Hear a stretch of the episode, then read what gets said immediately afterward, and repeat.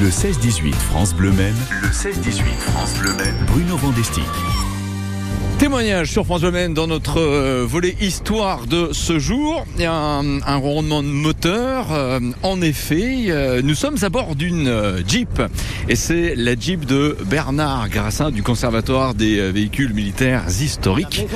Et là, nous abordons alors, un secteur sur cette campagne coméenne qui correspond à, à la maison où vous êtes né. Bonjour Bernard. Bonjour. Voilà, C'est le plaisir de, de vous retrouver parce qu'il y a quelques temps, euh, rappelons-le, hop là on serre le, le frein à main et on va couper le moteur. Nous euh, avions le plaisir de, de vous avoir dans Fierté 72 et, euh, et vous nous aviez euh, évoqué un souvenir très très particulier d'un combat aérien pendant la deuxième guerre mondiale. Je voudrais également vous dire que, alors si vous entendez un bruit en fond, c'est parce qu'effectivement une machine agricole, voilà, il n'y a pas de problème, on est en, en pleine campagne et euh, avec nous également quelqu'un que l'on entendra euh, demain et, et après-demain sur France Bleu Maine pour évoquer euh, Éco-moi, c'est euh, Alain Decuc. Bonjour cher Alain. Bonjour France Bleu Maine. Merci euh, aussi d'être euh, avec nous parce que c'est vrai que euh, vous connaissez vraiment très très bien ce, ce territoire. Là en fait on est encore sur euh, le cadastre euh, d'Éco-moi, cher Bernard? Oui, encore, oui. Ouais. Ça s'arrête au sommet de la côte. D'accord. Quand vous voyez des, pancartes jaunes, vous êtes avec moi. Si vous les voyez bleues ou verts, vous êtes à Marigny. Très bien. Alors on va revenir, cher Bernard, sur ce que vous avez euh, vécu en ces lieux. On est en quelle année à ce moment-là 44. Vous avez quel âge Ju- Juillet 44. euh, J'étais dans ma sixième année. Bien. Et vous êtes là à jouer avec euh, d'autres euh, enfants de votre âge De- à 100, 150 100, 200 mètres plus bas, là. D'accord, ouais. Et euh, d'un coup, on a entendu des moteurs euh, d'avions. Et on a vu deux avions qui étaient en combat. Il y avait deux P-48 qui chassaient un Messerschmitt. Le P-48, c'est quelle nationalité ça? C'est américain. D'accord. Et le Messerschmitt, par conséquent, c'est un avion allemand. C'est allemand, ouais. Ouais. Et ils ont euh, les rafales de mitrailleuses en venant face à nous. Et à Vous êtes là, là, carrément ici, là, ouais. Ouais, presque. là, je veux dire à deux- à 200 mètres. Devant nous, c'est le chemin du Vivier. Et les, les balles, on les a vues dans la terre se soulever. Bon, maintenant, ça a été euh, comment nivelé par, par- à cause de l'autoroute, Ouais. mais je me, je me retrouve quand même bien dans le, dans le secteur. D'accord. Alors il n'y a rien évidemment, vous êtes là en train de jouer et puis alors c'est d'un seul coup quoi Vous entendez euh, en effet ces moteurs d'avion, des claquements de balles carrément Euh, pour commencer, les moteurs d'avion et ensuite des, des rafales de mitrailleuses. Et on regardait, on regardait ça, on était cinq, même peut-être 8, 8 enfants, hein, parce que dans le coin, il y avait beaucoup de familles nombreuses. Ouais. Et on a regardé pendant un moment, puis on a vu la terre se soulever devant nous, mais euh, au loin, et ça venait vers nous. Ah. Et les deux pilotes, aussi bien le pilote allemand que le pilote euh, anglais, ou américain exactement, ont arrêté de tirer, c'est-à-dire le- surtout l'américain, parce que l'autre était chassé. Donc, euh, évidemment. et- Est-ce qu'ils vous ont vu tout simplement Ou en tout cas, il vous a vu. Ouais. Et nous ont vu, c'est sûr, les deux nous ont vus, puisque le, le- le premier, le pilote allemand, a viré sur la droite, et l'autre en a fait autant, puisqu'il continuait à le chasser. Mhm. Et le deuxième avion, le, P40, euh, le P- deuxième P-47, était plus haut dans le ciel, et il attendait pour pouvoir euh, prendre sa place à, la chasse. L'avion allemand a été abattu au final. Il a été abattu, il est parti euh, dans cette direction, Ouais. et il est tombé dans des bois euh, où on va se rendre tout à l'heure. D'accord. C'est un- Wow. C'est un, peu la forêt, quoi, déjà. Oui, effectivement. Ce sont des souvenirs forcément marquants quand on a l'âge que vous nous indiquiez, 6 ans. Ah là, oui. La preuve, puisque maintenant, euh, ma mémoire est revenue à ce sujet-là. Ouais, quand on est effectivement ici, on le sent à vous, il y a beaucoup euh, d'émotions. Aujourd'hui, la campagne est, est paisible, même s'il y a des travaux en effet à côté de nous, avec euh, cet euh, engin que l'on entend en bruit de fond. Bon, alors le, le bois en question, on s'y rend maintenant, on reprend la Jeep. Allez, en route. Et, euh, et effectivement, nous évoquerons ce lieu où l'avion euh, s'est abattu. Après mais Simone, Shining Light. I've been alone inside my mind. Yeah, I know what I felt kept me down.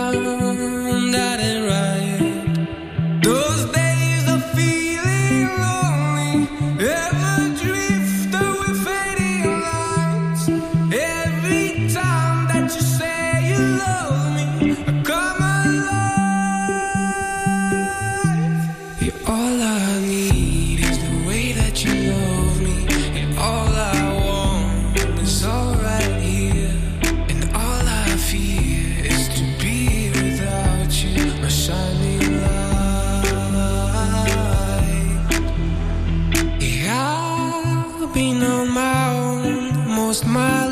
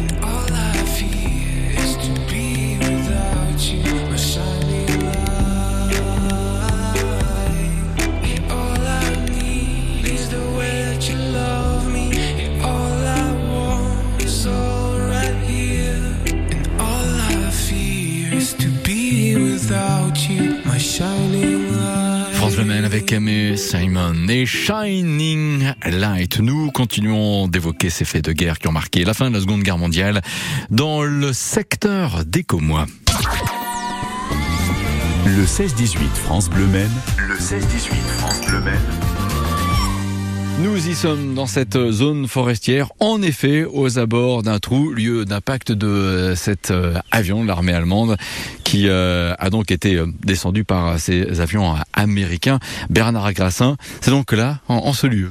Oui, pour moi, j'ai recherché cet impact justement pendant longtemps et je finis par le- j'ai fini par le trouver. Conséquence de la chute de cet avion, la forêt ici s'est embrasée. C'est envasé, oui, Ouais. pendant minimum huit jours. Ah carrément, Ouais. Parce qu'à l'époque, il n'y avait pas de service de secours, il n'y avait pas tout ça. hein. Ça- C'était la, c'était la guerre, quoi. Puis, euh, Alors vos parents, en effet, sont des Comois, vous avez euh, grandi à Écomois, et vos parents, il faut euh, l'évoquer, Bernard Grassin, ont hébergé, ont hébergé qui? Parce qu'ils étaient effectivement des hébergeurs, c'est le mot qui convient des prisonniers évadés, des, chutes d'av- d'avion, les gars qui avaient pu sauter en parachute Ouais. étaient recueillis par la résistance Ah. et étaient envoyés dans des maisons de passage où la, la résistance venait les récupérer dans les jours qui suivaient pour les emmener vers la Bretagne et gagner la- l'Angleterre derrière. L'enfant que vous étiez a souvenir de voir qui? Euh, un jour de juillet 44, euh, un petit soldat, je dis bien un petit soldat, il faisait 1m50, 55. Ça devait être un mitrailleur de queue, puisque pour, euh, dans les forteresses, celui qui était mitrailleur de queue, Ouais. il fallait qu'il y aille rampant. Alors, donc il fallait un petit. Hein. Les avions forteresses, en effet. Ouais. Mes parents l'ont hébergé à la maison, alors que normalement, on avait une pièce spéciale de- derrière la maison, Mhm. dans laquelle on les mettait, et il y avait un signal s'il y avait quelque chose avec euh, une marmite qui était dans la cheminée, où, où ma mère commençait à remuer la, comment, euh, la soupe qui Ouais, était ouais. dedans, en tambanant, comme on dit en sartois, Ouais, pour prévenir là-haut, parce que la cheminée passait dans cette pièce. D'accord. Ça voulait dire, euh, ceux qui étaient là, qu'il fallait qu'ils se barrent. Donc en fait, il prenait des risques par rapport à l'occupation allemande, parce qu'on est encore dans les derniers temps de l'occupation. La France n'est pas complètement libérée. Ah non, non, on n'était pas libéré. Non, non. ouais. Et je me souviens d'une jeune fille qui avait 14-15 ans, j'étais gamin, elle avait 6 ans, qui venait le soir. Et le lendemain matin, elle n'était plus là. hein. D'accord. Donc euh, il y avait du monde certainement derrière qu'il fallait emmener et elle partait la nuit avec. Et ça, c'était euh, il y aura bientôt 80 ans. Un mot avec vous, Alain de Cuc, sur cette zone euh, forestière se trouve effectivement à côté duquel on est. Euh, alors zone extrêmement euh, boisée. Quelle importance elle a au niveau globalement de la topographie entre euh, Écomois et Pont-Valin On est un petit peu en, en limitrophe là. Tout à fait. Alors, euh, nous, sommes dans les domaines euh, donc de la famille de la Roche-Mailly, Oui. dont M. Gracien vient de dire que c'était, ce fut un grand résistant. donc Il termina sa carrière euh, malheureusement dans les camps. Et ju- justement, je reviens, euh, je reviens à cette forêt qui euh, est traversée par deux rivières, donc l'Aulne et le Bruant, qui est un affluent de l'Aulne. Ces deux rivières parallèles, presque parallèles, ont déterminé toute une très très longue zone de prairie que vous avez à votre droite, à votre gauche, que vous ne voyez pas. Et cette zone-là, forcément, permettait une, une, vision très facile pour les, les, les avions Lysander, les avions qui, qui amenaient les qui amenaient ou qui remportaient les parachutes, les, les, les gens qui voulaient être évadés. Et vous avez tout près d'ici, tout près d'ici, une ferme qui s'appelle La Grange, qui était le lieu où le marquis de la Roche-Mailly hébergeait. Elle est encore dans son jus. Donc cette forêt, elle est là parce que c'est une forêt familiale qui s'est transmise de, de génération en génération. Elle est, Giboyeuse. elle est- elle est très giboyeuse. C'est un petit peu le château d'eau, si vous voulez, c'est un petit peu le château d'eau de, de la région. La zone humide de la région, c'est-à-dire que c'est, vous savez, il pleut à Pont-Valin, il pleut pas à Écomois, il- c'est un microclimat. Cette forêt est très, très, très utile dans le département au niveau des, de la pluviométrie. Merci beaucoup Alain de Cuc. Merci beaucoup Bernard Grassin. Mais on reste euh, à Écomois parce que demain, nous, nous poursuivons euh, ce dossier Histoire Patrimoine et nous avons aussi rendez-vous avec Monsieur le maire. Merci encore messieurs. À demain. À demain. À demain et merci France Bleu. avec plaisir. C'est vrai qu'évoquer l'histoire de nos nos, nos communes, on adore tout